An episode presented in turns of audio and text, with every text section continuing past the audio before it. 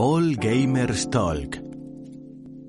Muy buenos días a todos amigos de All Gamers In. Espero que hayáis despertado de buena mañana y que tengáis un muy buen día. Como ya es costumbre, vamos a ir repasando las noticias del día anterior para todos aquellos que no os hayáis enterado de lo que sucedió o simplemente queráis escucharnos un ratito. Y es que, como no, Viniendo de mí, claro que vamos a empezar con The King of Fighters 15. Y es que ya sabemos lo que ocupará en nuestros SSD. Claro, solo en todos aquellos que tengáis una PlayStation 5 o una Series X o S. En este caso, se trata del tamaño que ocupará en PlayStation 5, pero a raíz de esto nos podremos hacer una breve idea de lo que podrá llegar a pesar en otras plataformas. En este caso tenemos que pesa 68 GB sin el parche de lanzamiento, es decir, sin el parche del día 1. Teniendo en cuenta que su predecesor, The King of Fighters 14, pesó solo 23 GB, esto parece ser un tamaño un tanto considerable. ¿No pensáis lo mismo? Y pasando a la segunda noticia, eh, os recordamos que ya han acabado, de hecho hoy de madrugada,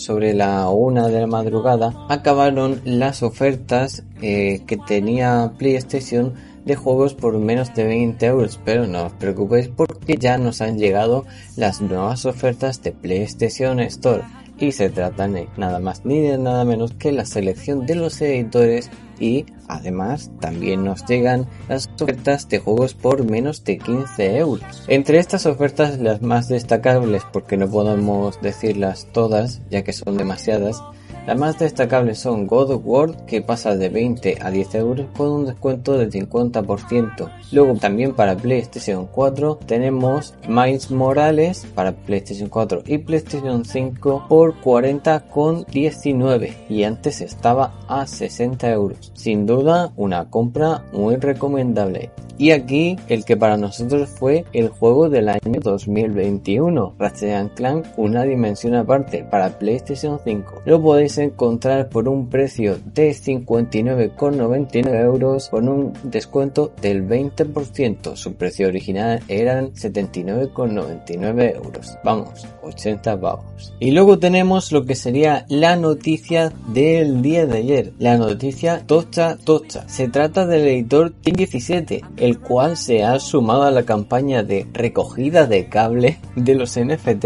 es decir, ha rechazado públicamente a los NFT. Le ha dicho finalmente que no a esta tecnología de blockchain. El editor ha dicho tal que así. Team 17 anuncia hoy mismo el final del proyecto MetaWars NFT Hemos escuchado a nuestros conductores, socios de desarrollo y comunidades de nuestros juegos y las preocupaciones que han expresado y por lo tanto hemos decidido tomar la decisión de dar un paso atrás en el espacio NFT. Es decir, con esto nos están diciendo a la cara que nos han hecho caso, por fin nos han escuchado y no van a seguir adelante con esta tecnología que probablemente tanto daño haga a la industria de los videojuegos. Nos guste más o nos guste menos. Y bueno chicos, si os ha gustado ya sabéis darle me gusta, dejad un comentario por supuesto dando vuestra más sincera opinión y recordad que estaremos aquí todos los días de martes a sábado. Nos escuchamos en la próxima.